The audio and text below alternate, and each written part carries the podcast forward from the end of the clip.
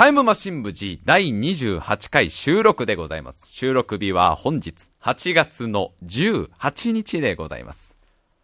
私ですね、2年ほど前から Facebook をやっております。ね、Facebook。まあ今やね、世界中でもう何億人もの方が利用されているサービスでございますから、もしかしたらこのラジオを聞かれている方も、あ使われているという方いらっしゃるかもしれません。ソーシャルネットサービスと言いましてね、まあ、インターネット上で、えーいろんな人々とこう、いろんな情報を投稿し合ってね、えー日記のようなものであったり、写真とかを投稿し合って、交流していこうと、えーそういったサービスでございます。似たようなサービスに、ツイッターというものがございますね。まあ、これももう今やもうね、世界中でたくさんの方が使われてるので、えー説明も必要ないかなといったところですよ。えーみんなでいろんなつぶやきを投稿し合って、交流をしようというサービスです。まあ、私はですね、この Facebook と Twitter、両方使っている人間でございます。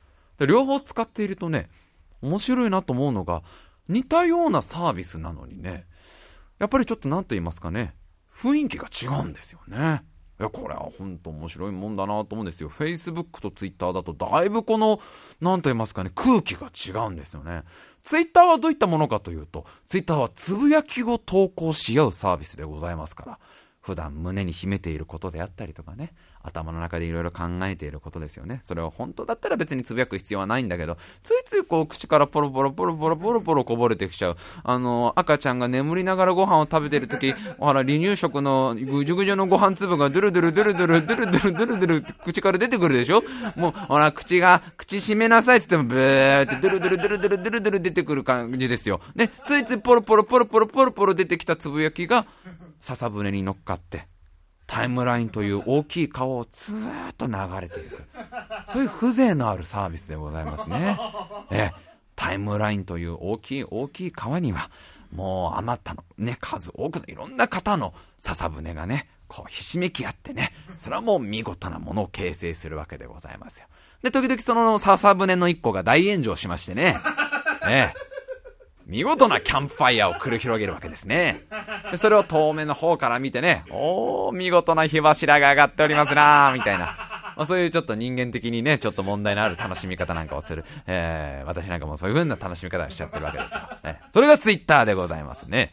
Facebook はですね、なんと言いますかね、もうちょっとこう、おとなしいイメージなんですよね。うん。まあ、これどうしてかなっていうと、ツイッターはですね、ほぼ匿名なんですよね。自分の名前もこう写真も基本出さなくていいと。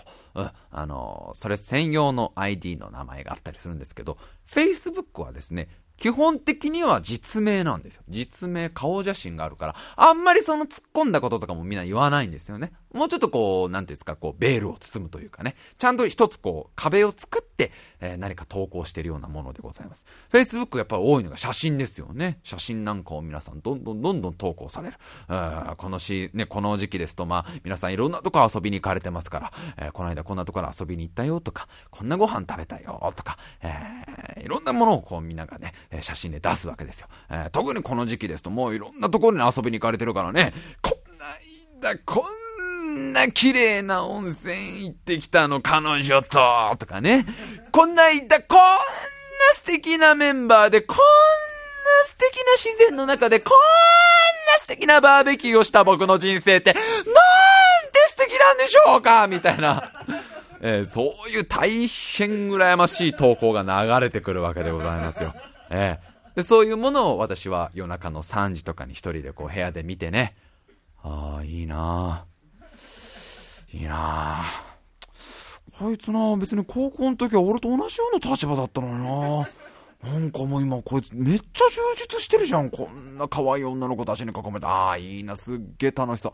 ああ、羨ましいね。このいいと最後の羨ましいねのねを足して、いいねという評価にしまして、これいいねというボタンを押すんですよ。それが Facebook でございます。そうです。Facebook というのはですね、自分のこう昔の友達と、ね、今と、今の自分との格差を感じる。そういう素敵なツールですね。ええ、同じようなポジションだったはずなのに、全然違う人生じゃないかと。それがまた面白いんですよね。特に Facebook なんかね、小学校の頃の友達なんかと結構再会とかするんですよ。やっぱりお互い実名ですから、おね、あれもしかして同じ小学校の何々くんじゃないとかいう再会があるんですよ。言ってしまえば、バーチャル同窓会みたいなものが毎日繰り広げられてるんですね。そうするとね、びっくりするのがね、その仲の良かったやつがさ、もう親なんだよね。人の親になってるんですよ。ええ。ね。中学校の時にそんなね、クラスの隅っこの方でずっと二人で遊んで、なあなあ、白井、白井、すげえこと聞いたんだけどさ、二の腕っておっぱいの感触なんだって、マジでマジで。え、ちょ、ちょっと、ちょっと触らせて触らせて。ね、触らせて。ダメだよダメだよ。いいから触らせて。ちょっとでいいから触らせてよ。ダメだよだって俺普段鍛えてるから俺の二の腕はちょっと固めのおっぱいだよ。そそれでもいいから、それでもいいから触らせて。みたいなことをやっていたね。あの友人がね、もう今やその二の腕じゃなくて、ね、本物の二の腕の方を二の腕しちゃって ねえ、その結果まあ子供が生まれて、家族なんかを作ってるっていう、そういう写真が流れてきたりするわけ。マジかよーいとか思うわけでございますよ。そらもう綺麗な奥さんの写真が写ってたりとか、可愛い可愛い子供の写真が写ってたりとかすると、まあ、格差を感じますよね。いやでもね、それは本人の努力があってこそですよ。ねやっぱり人の親になるというのは、それは楽しいだけじゃ済まないでしょう。ね私なんかやっぱり、こうやって自分勝手にプラプラプラプラ生きている人間ですから、そうやって家族を持たれた方を見るとね、羨ましいな、羨ましいなとついつい思っちゃいますけど、やっぱりさぞかし苦労が多いんじゃないかなと思うんですよ。人の親になる。それはやっぱり、親の務めを果たすということですから。ねえ。子供にご飯を作ってあげたりとか、ね、子供に洋服を着させてあげたりとか、子供のおむつを変えてあげたりとか、そういういろんなこう、務めがあるわけですよ。で、やっぱり子供ができたり、いろんなことを教えなきゃいけない。ね、言葉を教えてあげたりとか、計算を教えてあげたりとか、あとはもう一番大事ですよ。社会の常識。生きていく上で気をつけなければいけないこと。こういうものをちゃんと親が教えていかなきゃいけないんですよ。ね、そういうのちゃんとやってるんだなと思うと、偉いなあんな、中学校の時はずっとな、お互いもう、マガジンのグラビアとかでムラムラムラムラしていたのに、まあ、本当に成長したんだろうな、とか思うわけですよ。まあね、そういう私もね、まあ、いつかはね、まあ、いつかは人の親になるかもしれない。な、いないないよ、ないよ、ないないない。そりゃないよ、白井さん。ないよ。nothing, nothing, nothing, never, never, never, never, never. 言い過ぎだよ、みんな。ものすごい数のいろんな国籍の方々から今、それはないぞ、お前っていうのがセミの声のように一瞬聞こえましたけどね。いやいやいやいやいやいや、あるかもしれない。いや、根性は無理でも来世、その次のね、来来世ぐらいにはもしかしたら私も人の親になるかもしれない。えー、そしたら私だってね、そりゃ子供にいろんなことを教えたいですよ。えー、もうね、50音から始まり、えー、一般相対性理論まで全部私は、まあ一般相対性理論私が勉強しなきゃいけませんけど、いろんな勉強だって教えたいしね、それ自分の人生、こうやって生きてきた中で、いろんなことを学んできましたから、私も。そういう自分の人生のこの経験からね、子供にいろいろ教えたいことあります。やっぱ生きる上で気をつけなきゃいけないことってのは、やっぱ自分の経験から来るものじゃないですか。ね生きる上で気をつけなきゃいけないこと。まずやっぱりあれでしょう。なんと言ってもあれですよ。リボ払いでしょう。リボ払いほんと怖いからね。いや、リボ払いっていうのはもう、ね、いくらそのカードでショッピングしてもね、毎月の支払いが5000円で済むんですよ、みたいな、5000円以上はならないんですよ、みたいなことを言って、ついついじゃあ、なんか高いものを買うときリボ払いしようとするとね、もう金利がとんでもないことになっててね、結果とんでもない金額を払ってたりとかね、あとキャッシングリボ払い、これほんと危ないからね。キャッシングリボ払いだけはほんとみんなやんない方がいいよとか、こういうのも子供にやっぱりね、もう幼稚園に入る前から、ね、お小遣いを渡す前から、いいか？いいか息子よ。リボ払いには気をつけろってのをちゃんと教えなきゃいけませんし、あとは何でしょうね。自分の人生で学んだこと。やっぱりあれじゃないですか？飲み会で、隣に女の子座った時のボディタッチ。これは気をつけなきゃいけない。これ以上気をつけなきゃいけない。これ人間関係で一番気をつけなきゃいけないことですよね。人間関係で一番気をつけることは、ね、言葉遣いとかね、えー、時間とかね、お金とかそういうことじゃないと。飲み会で隣になった時のボディタッチ、これはほんと気をつけなさいと。おの結構ね、酔っ払うと開放的になる女の子っているんですよ。そうするとついついボディタッチ増える子いるんですよ。好きになっちゃダメだよ、そこで。勘違いしちゃダメだよ。もう私は何回も同じ、同じ道を何回も歩んできたからわかるけどね、向こうは全くその気ないから。なんならね、息子よと、お前のことを喋る岩としか思ってないから。喋るちょうどいい手の置き場としか思ってないから。ええ酔っ払った女の子のボディタッチ、これほどね、気をつけなきゃいけないものはないです。あとはやっぱり一番大事なものね。まあ、これ、これさえ気をつけとけば人生すべてうまくいくってものもありますよ。ええ、もう真理ですよね。人生の真理。私気づいちゃったんです。これもね、私分かってるんです。一番気をつけなきゃいけないもの。これは何か。ダイヤ改正ですよ。これはね、みんな見落としがちなんだけどね、ダイヤ改正は早めに教えた方がいい。うん。何回もバイトをね、遅刻しかけたからね。え来ないの？え、7分に来ないの？え、8時7分に来ないの？え、8時8分は休校なの？みたいなね。これはありますダイヤ改正は常にアンテナを張っとけと。私は小学校入る前に子供に教えたいなと。ええ。思っておりますね。まあ気をつけなきゃいけないこと他にもいろいろありますよ。やっぱ言葉ですよ。言葉。やっぱり人間というのは言葉でコミュニケーションを取りますからね。言葉にはいっぱい気をつけなきゃいけない。特にやっぱりね、あの、鵜呑みにしちゃいけない言葉。これは多いですよね。生きているとやっぱり世の中甘い言葉が多いです。甘い言葉を全部飲みにしていたらね、やっぱり傷つくのは自分でございますからね。例えばね、友達の、行けたら行くよこれはね、行けても行かないっていう意味ですからね。ええー、行けたら行くよは、行けても行かないですから。これは本当のみにしちゃいけない。ねあとはあのー、先生のね、ねあのー、怒らないから手を挙げなさい。ええー、もう怒ってますからね。この発言の時点で。えー、これは本当に鵜呑みにしちゃいけない。まあ、一番ただ、一番鵜呑みにしちゃいけない言葉。これはもう決まってるんです。これはあれですよ。女の子の。ごめん、今週はちょっと都合つかなくて。これでしょ。ね。これどういった意味かというと、未来英語をあなたのために都合をつけるつもりはありませんっていう。今週はを鵜呑みにしちゃいけませんよ。そこで、え、じゃあ来週はなんて一言言ってごらんなさいよ。こいつめんどくせって思われるんですから。こめんどくせこいつ。読めよ空気って思われちゃうんですから。え、今週無理なら来週でもいいよ。来週無理なら来月でもいいよ。めんどくせこいつ。空気読めよ。太陽が膨張して50億年後全ての星を飲み込むまで都合つかねえよっていう意味ですからね。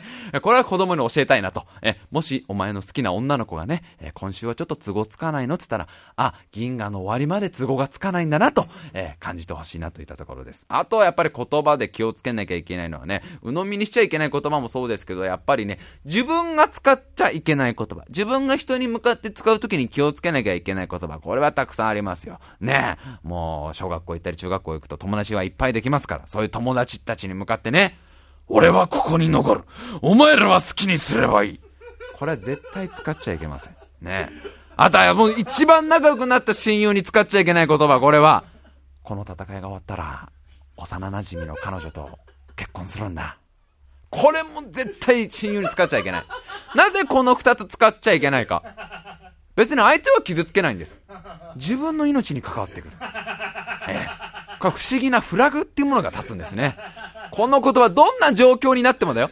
たとえ息子よと。たとえ息子、お前がね、キャンプに行った山小屋がね、ゾンビに囲まれてね、あの、この山小屋にずっと立てこもっていてもね、絶対ゾンビに破られるからね、あの、早め早めに逃げた方がいいってなった時、息子よと。絶対に、俺はここに残る、お前らを好きにすればいい。これは使っちゃいけないと。最初の犠牲者になるから絶対使っちゃいけないと。ね。もうこの、これだけは伝えなきゃいけないなと。あとはもうあれですよ。どんなに因縁の相手にも、ここが貴様の墓場となるのだ。これは使っちゃいけないね。子供、どんなに仲の、仲の悪い相手にもこの息子がこの言葉を使ったら、そこがお前の墓場になるんだから。えー、言葉ってのは難しいですよね。その意味の通りにはなかなか物事というのは進まないんですよ。本当に子供ってのはわからないですから、そういうことがね。ええー、もし私が親になったらそういうね、実践的なことを教えていきたいなと思うわけでございますよ。まあ、このようにね、子供に教えなければいけないことというのは、とっても多いんですよ。もう、あげたらきりようないです。もういろんなことがあります。えー、勉強だけじゃないです。こういった社会のルールだったりとか、教訓ですよね。人生の教訓というものを親は子供に教えていかなければならない。いや、でもなかなか大変でしょ。そんなね、1対1で正座をして教えるなんてなったら子供嫌がりますから。ね、なかなかこう、こういう人生の教訓みたいなのを教えるのは難しいんですけど、そういった時はやっぱり、昔からですよ。昔からあのツールを使うじゃないですか。ね。絵本でございます。そうです。絵本でしょ。やっぱり絵本で人生を教えてあげるってのが私一番いいと思うんですね。えー、まあ私もそうですし、目の前の笠原さんもそうですし、皆さんもそうだったんじゃないんですかやっぱ人生の大事なことっていうのはみんな絵本でまず学ぶじゃないですか。ね。ああ、そっか。亀は結構舐めちゃいけないんだなとかさ。ね。あー、なるほどね。やっぱり住宅っていうのは設計もそうだけど、やっぱり材質だよね。建材からすごくこだわった方が、やっぱりその藁とか木の枝とかじゃダメだよ。ちゃんとそこはお金かかってもレンガにしなきゃいけないんだよねっていうのを、ね、あの、3匹の小豚で学んだりとかね。まあ、結構そういう実践的なことも絵本から学ぶわけでございます。私もね、絵本からいろんなことを学びました。というのもですね、あの、うちの親、ね、うちの母親はですね、絵本読み聞かせるのがすごい好きな方でしてね、え、あの子供たちに毎晩毎晩ちゃんと絵本を読み聞かせてあげるタイプの、そういうタイプの女性だったんですよね。そういう、そういうスペックの、そういうソフトがもともとインストールされた、あの、購入した後に別途インストール必要ない、ね、もう工場出荷時の時点で、ね、読み聞かせ、読み聞かせ2013がちゃんとインストールされているタイプの、そういうマザーだったんですね。ええあの、ちゃんとね、うちのおかんはね、そう、読み聞かせをしてくれるタイプのおかんでね、結構いろんな絵本がうちにもあってね、で、まあ、まあ、有名どころのね、イソップとかグリムとかもそうですし、日本昔話なんかも結構読み聞かせてもらったわけです。そんな中でもね、私が一番好きだった絵本。ね。まあ、いろんな絵本ありますよ。皆さんも一番好きな絵本いろいろあるでしょ。ね。まあ、有名なところですと、グリとグラとかね。えー、あとなんかあの、ネズミが11匹ぐらい出てくるあれ知らない？ネズミがうじゃうじゃ出てくる。もうわかんねえよとか ねいろいろあるかと思いますけどね。私が一番好きだったのはね、感動超大作ですよ。えー、あの感動超大作。もう読むと必ず涙を流しちゃう。これ子供だけじゃなくて、ご両親の方もやっぱり涙を流しちゃうって有名な。ラーメン大好きですよ。ねなかなかあの、映画化が難しいのかな？なかなか映画化されてないですけどね。ラーメン大、あ、あ笠原さん、ポカーンってされて、ご存知ない？ラーメン大好き。あれ知らない？うちの絵本ラックではもう一番トップの座にありましたけど。ラーメン大好き。まあ、私このラーメン大好きという絵本が大好き。あ、笠原さんが知らないということですので、もしかしてたら、もしかしたらこの番組をお聞きになってる方にも、まあ、何万人のうちの一人は知らない方がいるかもしれないので、あの超有名作を。ちょっとラーメン大好きがどういったね、どういう感動超大作かってもう本当に素晴らしいお話でね、僕も小さい頃大好きで何回も何回もお母さんに読んで読んでってお願いしたんです。どういう話かというとね、主人公は小さい女の子なんですよ。もう自分と同い年ぐらいの幼稚園児ぐらいのちっちゃい女の子なんです。その女の子がね、ラーメンが大好きなんですよ。もう本当に好きなんです。ラーメンが、ラーメンを心から愛してる子なんです。でね、ある日ね、ラーメンが食べたくなるんですよ。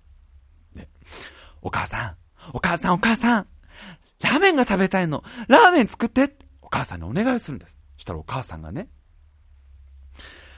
お母さんがね、実の娘にだよ。実の娘にだよ。こう言うんですよ。ごめんラーメン作ってあげられないの。お母さん、お掃除しなきゃいけないから。お掃除、お掃除が終わったら、作ってあげるから。まさかの展開でしょ。ラーメン、ラーメンを、その女の子、食べたい時に食べられないんですよ。したら次のページでね、次のページでね、女の子がね、お掃除終わるのまだかなって待ってるんですよ。もうこの辺りで私の涙腺は結界ですよ。なんて辛い話だろうと。でね、その次のページでね、お母さんの掃除が終わるんですよ。でね、お母さんがね、お待たせ。お母さんお掃除終わったから、ラーメン作ってあげるねって。お母さんが、お母さんが言ったらね、お母さんが言ったら、その女の子ね、その女の子、ラーメン食べられるんですよ。はあ、こんないい話ありますか？こんな感動超大作ありますか？あ、以上ですよ。今のがもう全てです。その後別に何の展開もないです。こんなもう、素晴らしいストーリー。これだけ複雑にいろんな人間のね、優しさとかね、あの、葛藤とかね、母が娘に思う気持ちとか、娘が母を思う気持ちのズレとかね、あの、人生の辛さとか壁とかね、乗り越えるべき試練とかね、ラーメンの美味しそうな感じとかね、いろんなものが伝わってくる、もうすごい、あの、勉強になる絵本だったんですよ。私はもう好き、この絵本がほんと好きで好きでしょうがなくて、まあ、もう親に頼むんです。ラーメン大好き読んで、ラーメン大好き読んで、もうリクエストを出すわけですよ。ね、うちのお母さんにリクエストのハガキを送るわけですよ。ね、お母様、お母様と、今夜の絵本、ね、今夜の一冊のコーナー、今日はラーメン大好きにしてくださいと、何百通も、あの、ハガキを書きまして。ね、そうするとお母さん、まあ、そんなに好きならってこう、読んでくれるわけですけど、まあ、うちの母はつまんなかったでしょうね、読んでいながら。読み聞かせながら相当つまらなかったと思いますよ。まあ、うちの母は普段、宮部みゆきとかね、あの、西村京太郎とかね、そういうサスペンスのあの、推理小説が大好きな、え、母でございましたからね。ラーメン大好きの中には、全く完全犯罪出てこないですからね。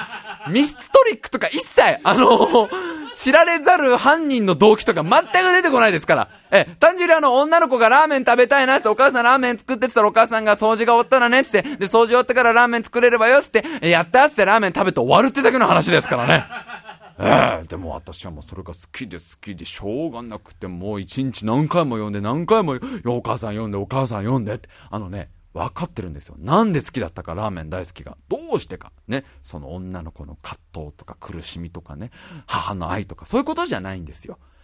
私もラーメンが大好きだったので、その絵本を読むと、ラーメンを食べた気になれるという、あの、どっちかというとその、食欲ですよね。私の食欲で読んでたんですよね。あの、そこはちょっと複雑でしたね。ええ、感動したいとかそういうんじゃなくて、食欲ですよね。ええ。だから、あの、夜見るのは、あの、ほら、夜ラーメンの写真とか見ると腹減ってね、食欲なくなるじゃん。あれと同じですよね。ええ。まあそれでも本当何回も何回もね、えー、母は文句一つ言わずにね、何かこんなの面白いのかしらと思いながらも読み聞かせてくれたわけですよ。ね、この番組をお聞きのね、ご、あのー、親御さんの皆さんも、そういう方多いんじゃないですか？子供がね、読んで読んでといえば、何回も何回も読み聞かせてあげるような優しいお母様、優しいお父様、ね、多いんじゃないでしょうか？でもなかなか大変でしょう。子供ってのはやっぱり歯止めが効かないから。ね一回そのお話が好きになっちゃうともう、ほんと2回でも3回でも5回でも読んで読んでってなっちゃうんです。桃太郎とかね、浦島太郎とかね、あとあのー、ほらあの、ほら、カニが出てたな。カニの、ほらあのー、カニ光線ね、カニ光線。お母さんカニ光線読んで。カニ光線読んで。ね、労働の厳しさを教えて。組合を作ることの大切さを教えて。ね。え、仮構成勉強になりますからね。えー、あとほら、あのー、ほら、お城、お城に行きたい、お城に行きたい人の話、ほら、お城に行きたい、お城に行きたいって、あのー、あの、カフカの城。ね、あの、お城に行きたい、お城に行きたいって城にたどり着かない人の、しかも未完の。ね、カフカの城を何回も読んで、お母さん読んでって、カフカの城を読んでって、ね、何回も何回も頼んでくれた、なかなか大変でしょ。ねやっぱり今のお父様お母様時間もないでしょうし、うなかなかこう大変だと思うんですよ。2回3回よくても5回6回読み聞かすのは大変だと思うんですね。そんな、そんな親が、親御様の皆様にですね、タイムマシン無事から紹介したいガジェットがございます。これがですね、自動絵本読み聞かせマシン。その名も、スパークアップというものでございます。これはですね、イスラエルの会社が開発した製品ということでございまして、まあ名前の通りですよ。自動絵本読み聞かせマシーンですよ。まあ、いろんなターミネーターのタイプが今までありましたけど、ターミネーター2ではあの液体金属みたいなドロドロっとしたやつ、ターミネーター3ではそれをさらに進化させて、なんか、ぶ、ね、腕をマシンガンとかに変えられる女性型のターミネーターが来ましたけど、まさかの新型ですよ。自動読み聞かせ機ですよ。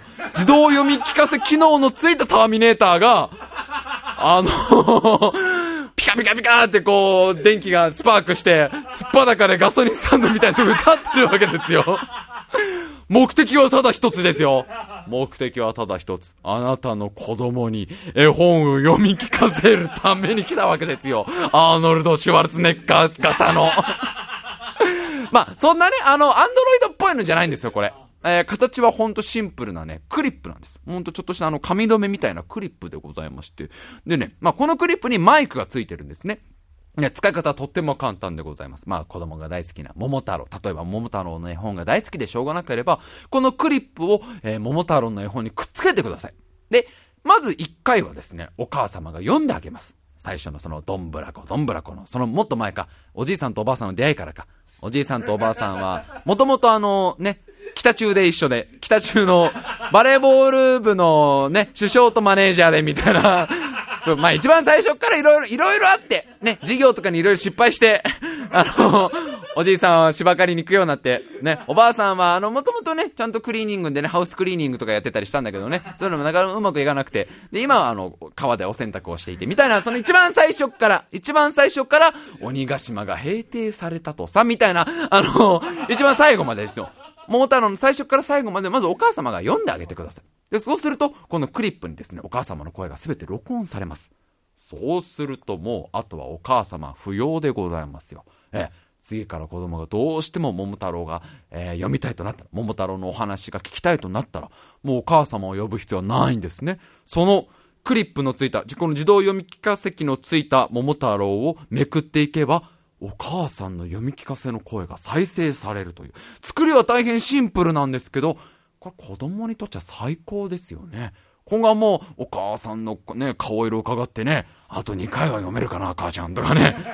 母ちゃんあと6回ぐらい言って、やってくれるかなとか思わなくていいんですよ。もう読みたい分何回も何回も読み聞かせをしてもらえる。しかも機械の声じゃなくて、お母さんの声で再生される。これは子供大喜びでございますよ。あと子供大喜びでございますよ。なぜって、弟か妹が生まれるんですから。これは嬉しいですよ。これはもう、簡単な通りでございますよね。あの、風が吹けばおケアが儲かるでしたっけ？え、それより簡単でございますよ。自動読み聞かせ機があれば弟か妹は生まれますよ。考えても見てごらんなさい。その読み聞かせに使っていた時間をこれからは、ね、夫婦二人の時間になるわけですよ。夫婦二人の、ゆっくり、たっぷりした、恋人自体を思い出せるような、そういう時間に変えられる子供が読み聞かせ機でずっとね、桃太郎を楽しんでる時間は二人の時間ですから。それはまあ、とつき10日後に、新たな家族が増えるってのはこれ十分考えられて、子供はよくわかってないと思うよ。なんで急に弟ができたのか。でもこれは幸せですし、日本社会から考えれば少子化にね、歯止めがかかりますからね。え、自動読み聞かせ機が日本で発売されたら。ぜひぜひね、ちょっとまだ日本で発売されてない可能性があるんですけど、あの、普及しま、あの、読み、あの、発売されたら、ぜひぜひ買われてみてはいかがかなといったところでございますけど、ただね、この自動読み聞かせ機ですね、ちょっと注意点がございますよ。え、し、あの、ご使用上の注意というところでございますね。まだ発売もされていないのに、日本で発売されてないのに、タイマー新聞 G からちょっとね、こういったところに気をつけてほしいという、え、ここを気をつけないととんでもないことになってしまうのが、自動絵本読み聞かせマシンでございますので、その注意点をこの後喋っていきたいなと思っております。それでは聞いてください。参りましょう。タイムマシン部 G!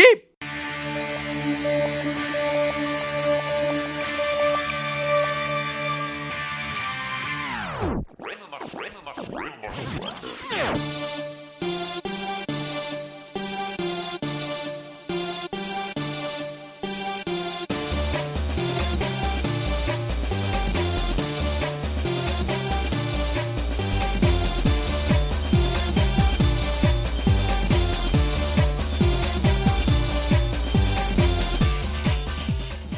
今週も始まりましたタイムマシン部 G お相手を務めさせていただきます白井亮でございます。そして目の前に座っているのが AB 笠原です。よろしくお願いします。よろしくお願いいたします。さあこの自動読み聞かせマシンの注意点ということでございますが、まあ、これはですね大変シンプルなものでございますね、まあ、この自動読み聞かせマシンもしね今後日本でもどんどんどんどん売れて日本中でどんどんどんどん普及されてもうありとあらゆる図書館にもこの自動読み聞かせマシーンが普及され全ての幼稚園にも普及された場合にですよ。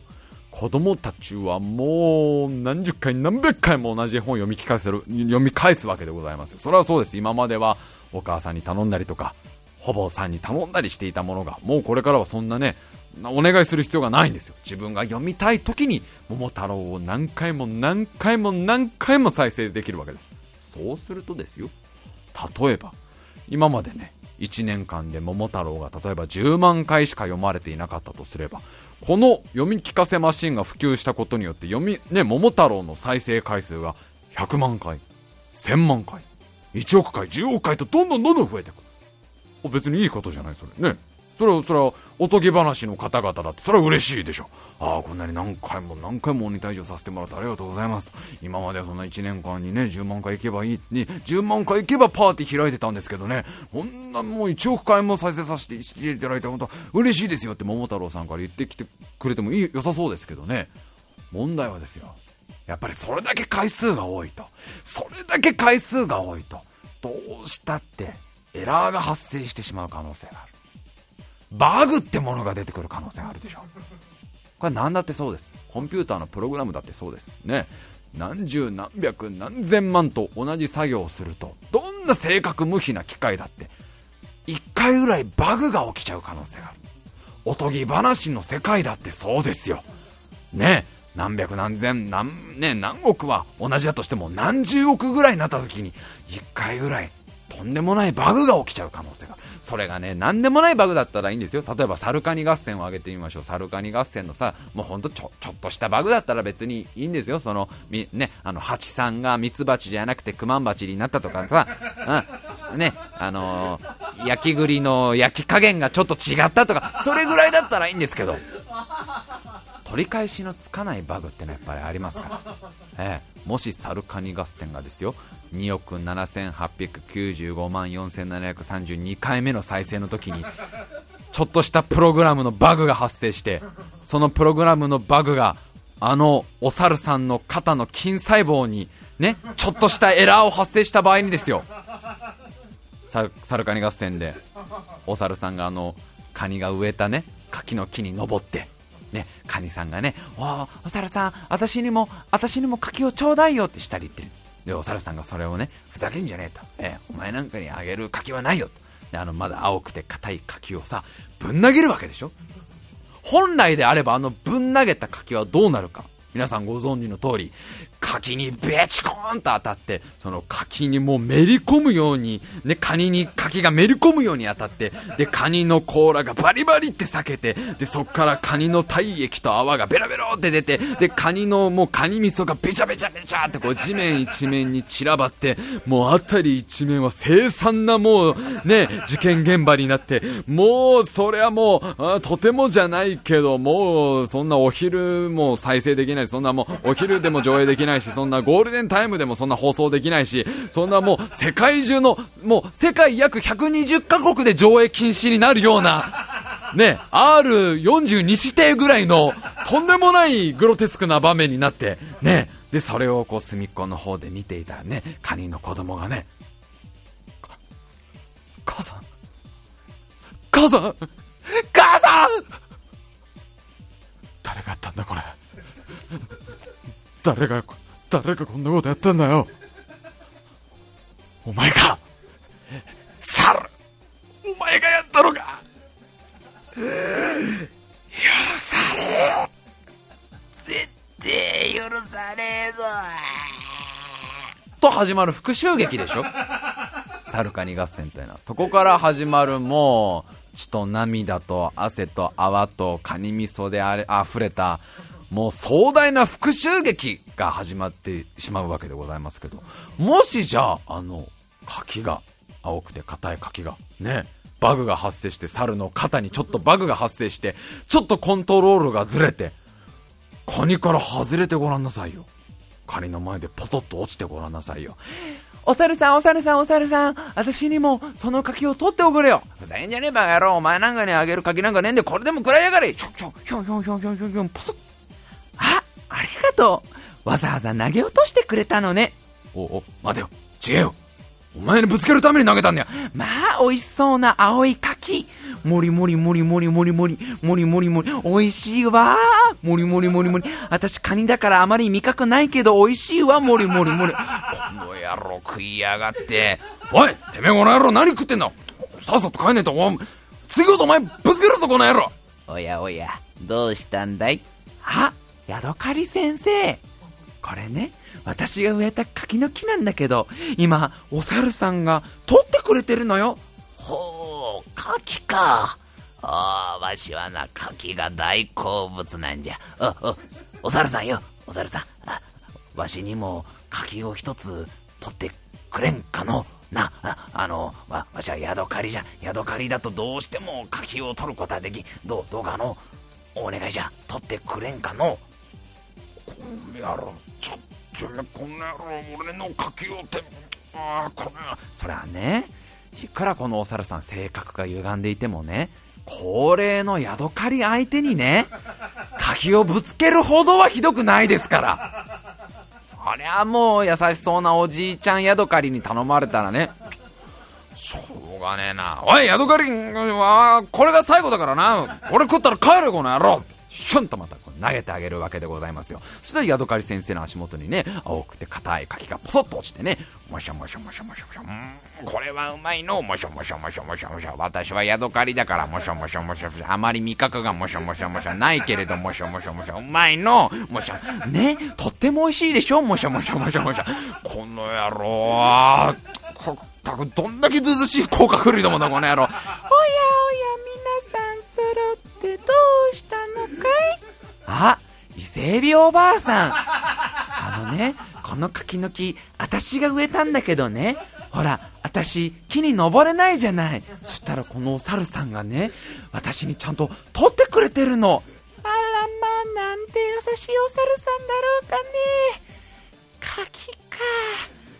私も最近食べてないね。あの、お猿さん、もしよろしければなんだけど、私にもその柿を一つくれないかね。この野郎どこで切ってきたか知らんけど次から次へと来やがってこの野郎。そりゃね、いくら性格の歪んでるお猿さんだってね、高齢の伊勢海老ちゃんにね、高齢の伊勢海老ばあちゃんにね、柿をちょうだいって言われたらぶつける。そこまでひどいやつじゃないですよ。そこまで歪んでないですよ。この野郎しょうがねえな。うんおい、伊勢ビバさん、うんうんこれが最後だからな。わかったか？うん、これ食ったら帰るよ。うんああ、やっぱシャッ、パス。もしゃもしゃもしゃもしゃ。しい。もしもしもしもし。ああ、美味しい。もしもし。私もしもしゃ、伊勢、うんエビだけどね。もしもしもし。あんまりもしもし味覚ないけどね。もしもしもしゃ。美味しく感じるものね。もしもしもしもしもしもし。この野郎どいつもこいつも、俺の柿をもしゃもしゃもしゃもしゃうまそうに食いやがって。おい、てめえらこの野郎。もう一個もやらないからな。わかったか？おい、残りの柿はよ、あこの青いのも、熟したのも含めて全部あったもう俺のものだからな。しかしどうしたことでしょう。ねえ、噂というものはすぐに広がるものでございます。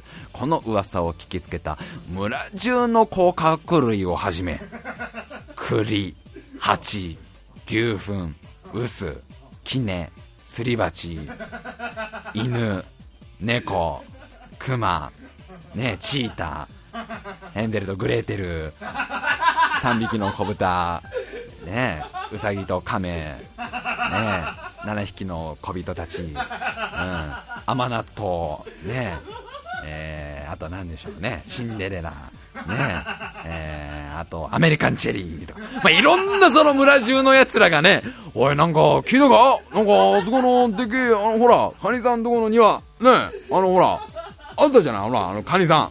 そう、あのカニさんよ。あカニさんよ、あのほら、からほら、郵便局でほら、一緒だった。そう、そうそうそう。そのカニさんの庭。な、庭、庭。じゃあ庭だっての。そうそうそうそうそうそうそう。庭に柿の木ができたって聞いたで、それなんか今あのー、ほら、あれだよ、ほら、エテじゃなくて、えー、エテじゃなくて、なんだあれ、モン、モンキーじゃん、あサルさん、おサルさんが、今あのー、撮ってくれてるんだって、今から一緒に行かないかい。そうだね。ってかもう村中のいろんなキャラクターたちが、くれよ！お猿さん柿くれよ！お猿さん柿くれよ！って集まってきちゃうわけでございますから、お猿さん僕たちにも柿を投げておくれよこの野郎どこで聞いてなんか知らねえけどこの村の住人たちはどいつもこいつもずうずしいなこの野郎！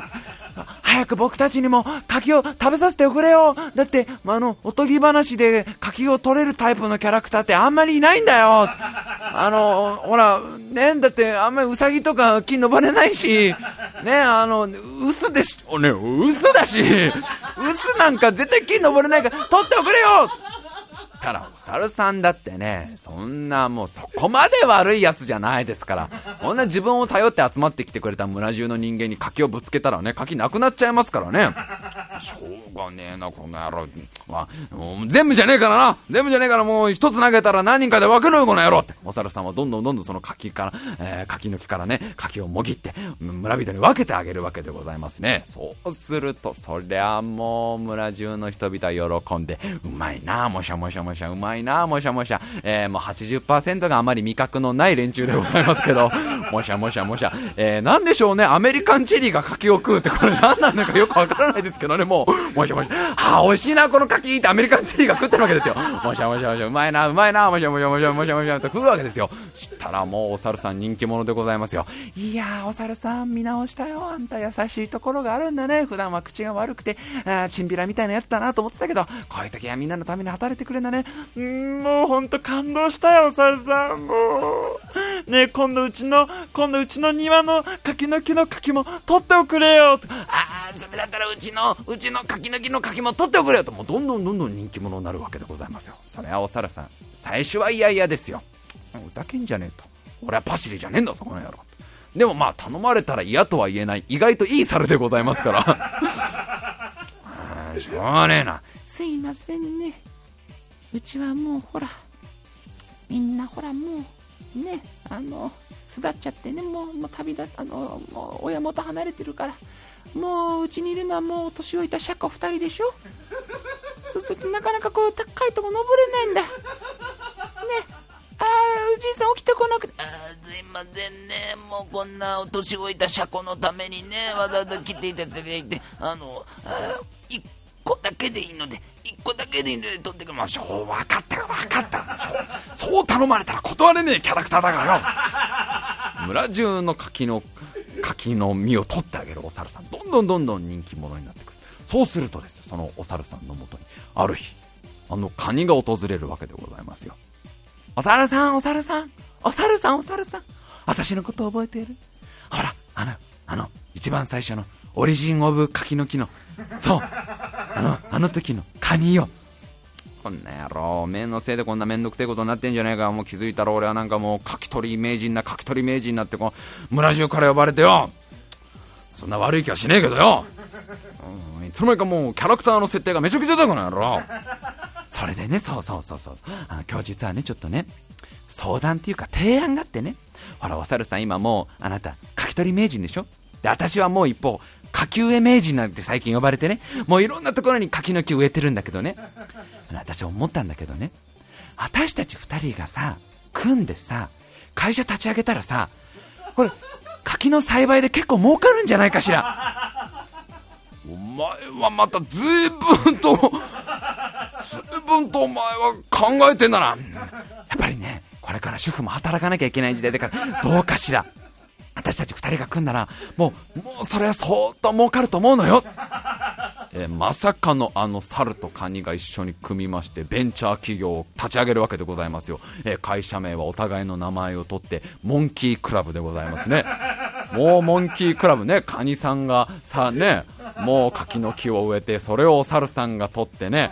でそれをこうね臼たちが段ボール詰めにしてね。で、それを、あの、ヘンゼルとかグレーテルとか人間系のやつらがね、トラックで運転して、ま、街の都会で、都会で売りさばくというえーそれは人間系のキャラクターたちが、あの、独自のパイプをいろんなとこにね、組んでね、えー日本中で流通させるという、見事な、あの、もう会社になりまして、どんどんどんどん大儲かりでございますよ。それはもう、モンキークラブのおかげで、どんどんどんどんもう大儲かりになりましてね、もうお猿さんもどんどんお金持ちでございますよ。えーもうモンキークラブあっという間に上場いたしまして、株式会社モンキークラブといたしまして、どんどんどんどん幅広い事業を手,、ね、手掛けまして、大き大きくなっていくわけでございます。そうするとですよ、やっぱりね、10年、15年一緒に働いていたパートナーであるカニさんに対してもね、これはやっぱり信頼以上の感情が生まれるんですね。もともとやっぱり、えーオスの猿とメスのカニですよ。その二人が出会ったら、やっぱり始まっちゃうのが世の常でしょ。大体そうでしょ。オスの猿とメスのカニ、出会ったからには男と女。ねえ。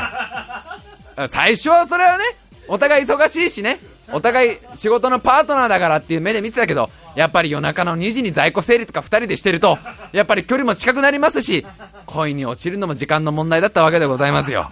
ええ3年の交際と1年の同棲をえ、ね、同棲を得まして、えーこのお猿さんとカニさん、なんとかゴールインしようと。ええもちろん親族の反対には会いましたよ。ね、種族の壁を乗り越えなきゃいけないから。けどまあ見事にゴールインいたしましてまさかの猿さんとカニさん結婚でございますよ。ねえそしたらもう子宝にも恵まれますよ。もうあれですよ。あのー猿の毛がびっちりの毛ガニがいっぱい生まれるというちょっとグロテスクですけどね。えーもう、お猿さんは完全リア充でございますよ。モンキークラブのおかげでどんどん景気も良くなって、お猿さんは大地主になりまして、でも村中の景気がいいから、村中のね、もういろんなキャラクターもどんどんどんどん大金持ちになって、で、お猿さんはいろんなテレビ出演ね、がっちりマンデーとか呼ばれたりとかね、えーあのあの、ソロモンの宮殿とかね、カンカンブリア、カンブリアとかに呼ばれたりとかね、いろんなところに呼ばれたり、アイラの下ね、アイラの表紙になったりとか、タイム誌の表紙になったりとかね、いろんな企業とコラボレーションしてね、あの、アップル社のあのパソコンのマークが柿になったりとかね、もういろんなところとコラボレーションして、どんどんどんどん大きくなってね、えーで、あの、まあ、テレビで取材で答えるわけでございますよ。いや、今思えばですね、私も若い頃は随分ね、チンピラ的なことをしていましたけどね、あの時投げた柿が外れてよかったなと、思うんですよ。ええ。やっぱり、全ては運命なんですよね。どうですか？ご両親の皆さん。こんなバグが発生してしまう可能性。最初はちょっとしたちっちゃいね、お猿さんの肩の筋肉がちょっといつもと感覚違ったのが、最終的にお猿さんのサクセスストーリーになっちゃう可能性があるんですよ。あのもうちびっこに大人気のサルカニ合戦がですよ。ねえ。あのもう血と涙と泡とカニ味噌で溢れた復讐劇のサルカニ合戦がですよ。ね、猿が自らの人生を自伝として書いたサルカニ二人で歩んだ愛の茨道みたいな、そんな絵本になっちゃうわけですよ。どっちを子供に読ませたいですか？血と涙と泡の復讐劇と、ね、イケイケお猿さんのサクセスストーリー。どう考えたって復讐劇でしょ？読ませたいのは。そうですよ。こんなね、サクセスストーリーなんて読ませたらね、もう子供に悪影響ですよ。ちょっとこのね、読み聞かせがね、めんどくさいからって自動読み聞かせ機に任せてね、で、このバグが発生しちゃってね、サルカニの物語がどんどん壊れちゃってね、最終的にお猿さんがイケイケのもう、本当ね、あの、六本木ヒルズとかに住み始めちゃってね、会社とか乗り始めちゃってね、いや、やっぱり自分の努力で勝ち上がってきた人間ですからね、猿ですからね、みたいなことを言っちゃった。そんな、そんな本を子供が読んでごらんなさいよ。ああ、人生ってこんなに甘いんだって思っちゃうでしょ？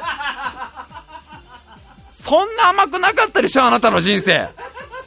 そうなんですよ。サルカニ合戦ね、そんな甘い甘い人生なんかいらないんです。運命の出会いなんてないんです。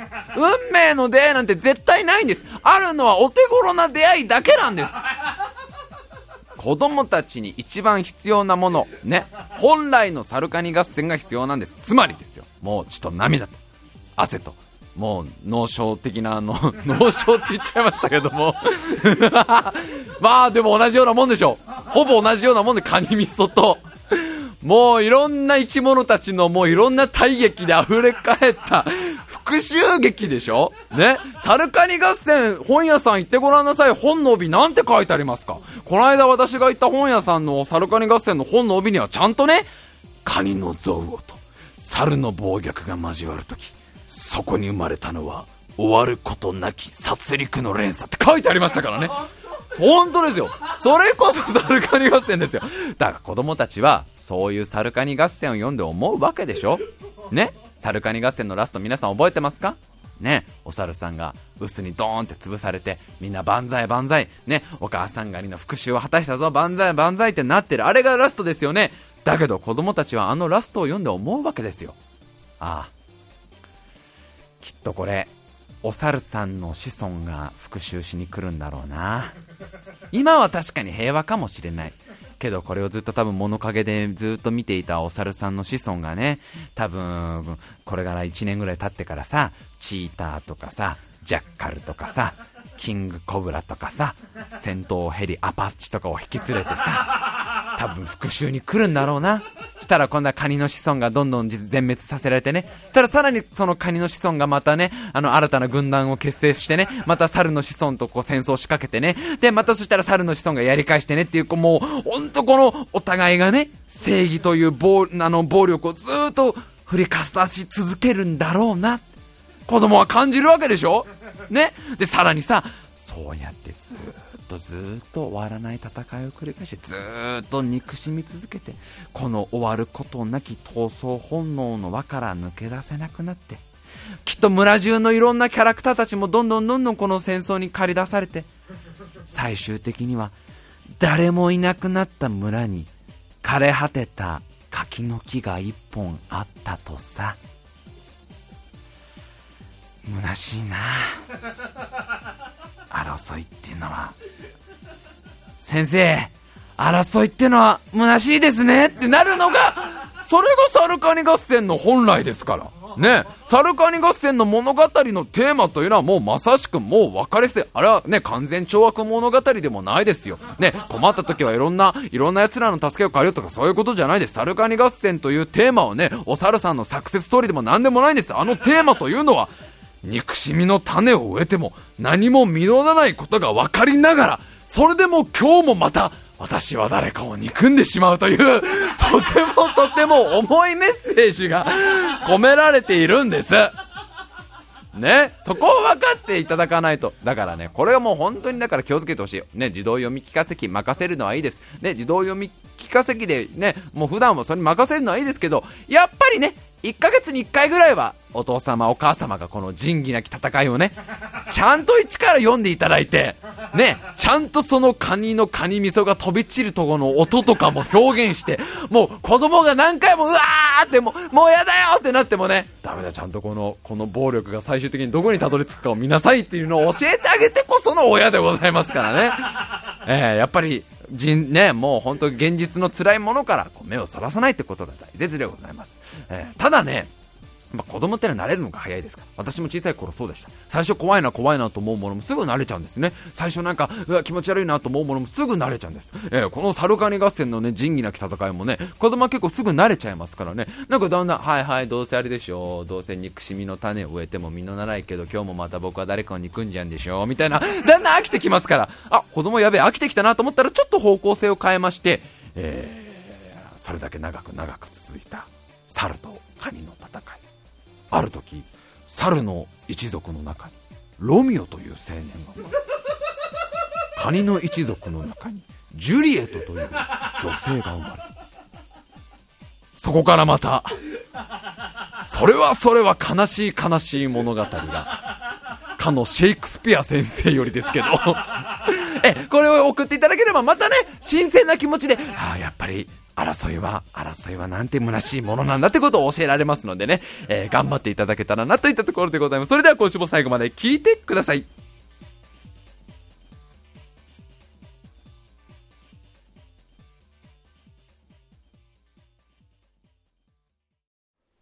さあ、毎度のごとくね、最後まで聞いてくださいと言いながら、また放送時間がどんどんどんどん迫ってきてるわけですけどね。今週はね、パシフィックリムの話をするはずだったんだ。ええ。あの、皆さんびっくりされるかもしれないけどね、この、まあ、音楽前のオープニングトークと音楽中のトーク、合わせて私の計算だと25分ぐらいだったという。うん。で、残りの20分ぐらいでパシフィックリムの感想を話そうと思ってたんですけどね。なんなんでしょうね。なんでこうなるんでしょうね。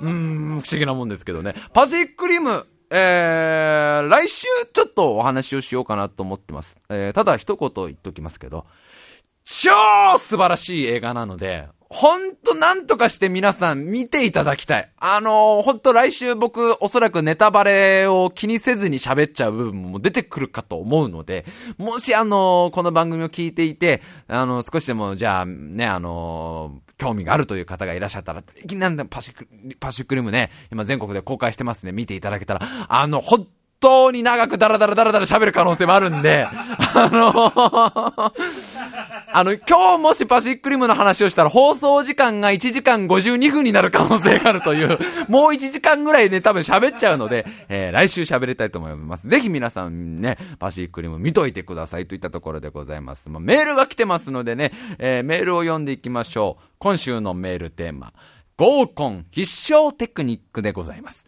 えー合コン専任の皆様からですね、合コンこういうことをしとけば必ず勝てるよといった、えーそういったアドバイスを送っていただいております。それでは参りましょう。5つ目。ラジオネーム、ななこ。んにちは、ゴッドです。なんと合コン専任ではなくて合コンゴッドから、合コンの神様から、えーメールが来ました。こんにちは、ゴッドです。合コンが開催されることになったら、当日ドタキャンするような女性が一人はいます。女性メンバーはそれを聞いて、えー、何々ちゃん今日来れないって。でも、その分キャンセル料かかるって。えー、嘘マジ？どうしようと騒ぎ立てるはずです。そこで、合コン童貞のあなたの出番です。すかさず、ああ、大丈夫。何々ちゃんのキャンセル料俺が払っておくよ。と発言してください。女性メンバーの他人の飲み代なんて建て替えでも払いたくねえよ。という本音があなたのその一言で、マジラッキーよっしゃーに変わります。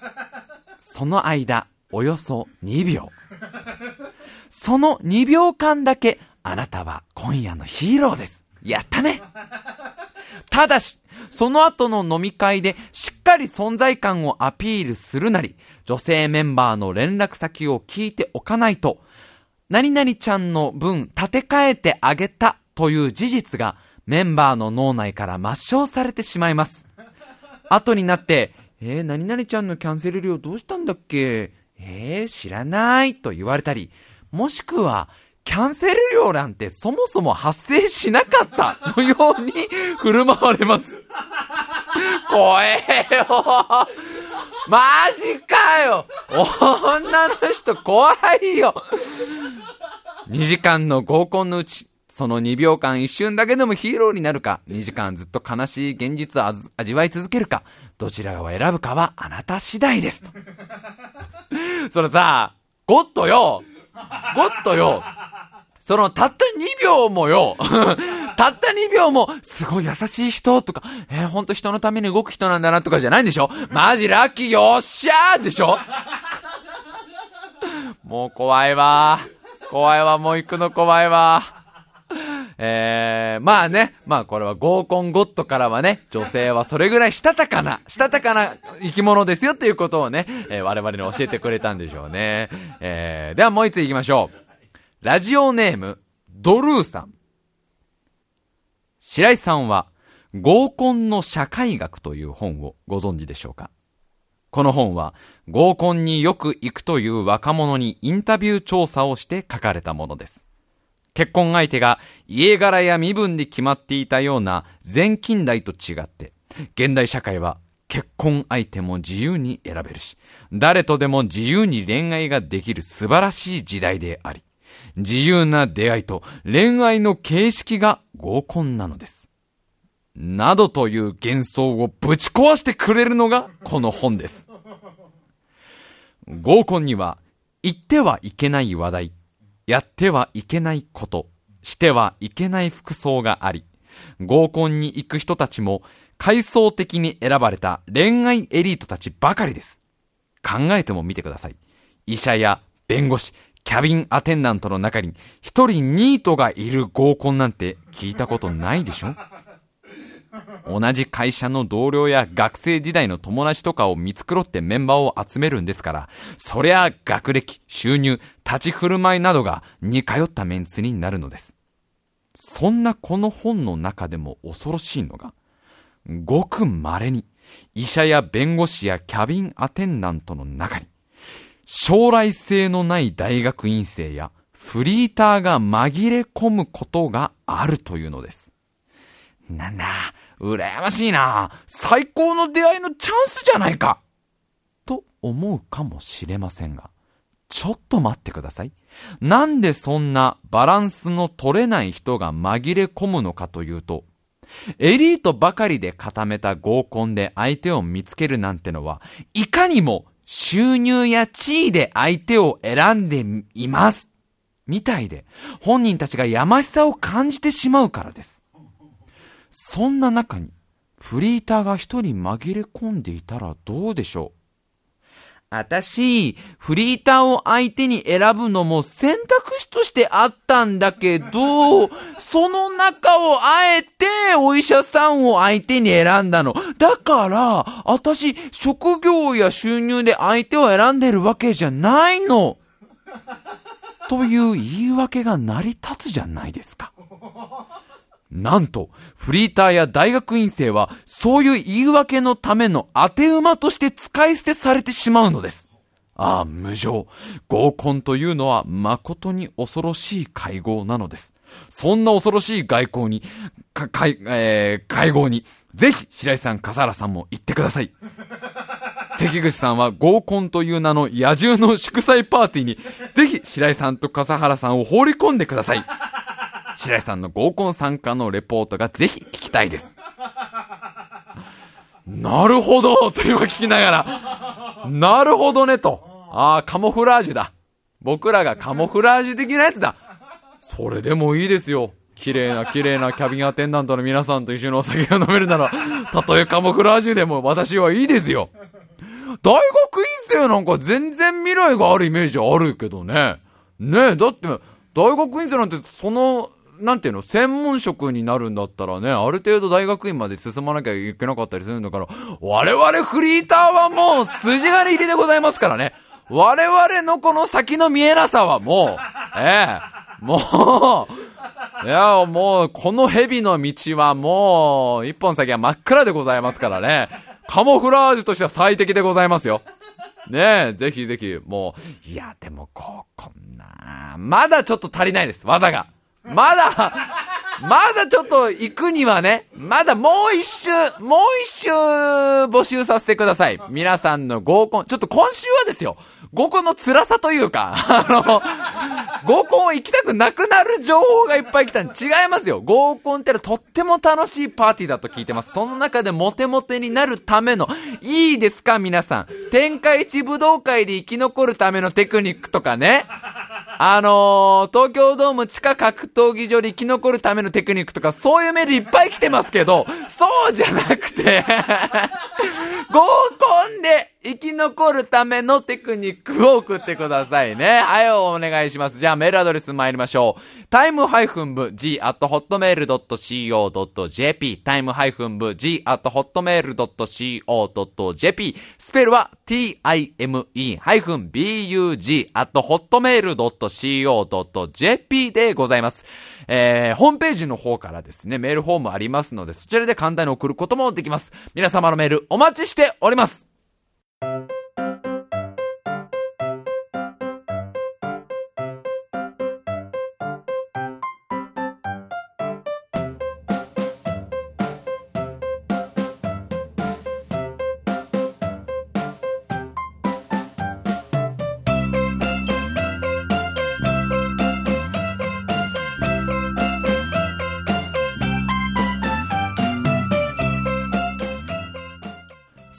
週も長々と喋ってきたわけでございますけど、お知らせをさせていただきます。えー、もう何度もお知らせをさせていただいておりますが、私と AD 笠原くんが出演しております動画生配信番組、奇弁気候こじつけんですね。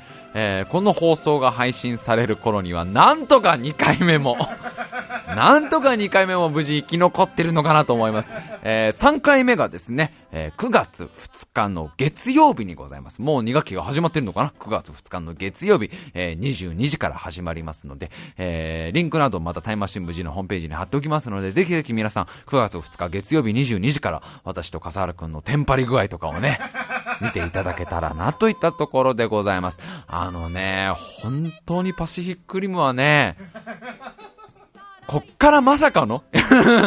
こっからまさかの1時間半トークみたいな？